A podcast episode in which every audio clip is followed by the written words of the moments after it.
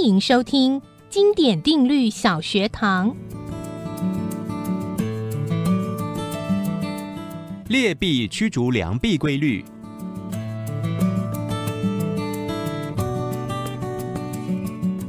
在经济学上有一个法则：如果两种货币的实际价值不同，比方金币较银币贵，但它们名义上的价值相同，例如法律规定它们的价值都是一英镑，这时候实际价值比较高的货币，也就是所谓的良币，往往会被收藏，甚至融化出售；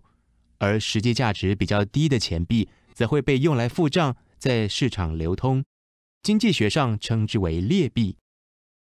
那么劣币如何会驱逐良币呢？举例来说，我国的中央银行曾经发行不少新款的硬币，因为它们在规格、材质、色泽等方面都比旧的钱币更有保存价值，于是人们还是使用旧币来交易。时间一久，这些新制的硬币反而少见于市场中，等于旧的钱币把新硬币逐出了市场。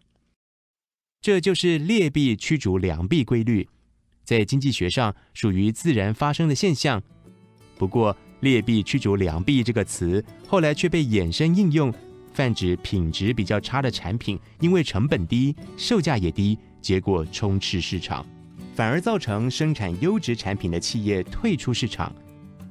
这个用法跟“劣币驱逐良币”规律原本的意义虽然接近，不过还是有着微妙的不同。您发现了吗？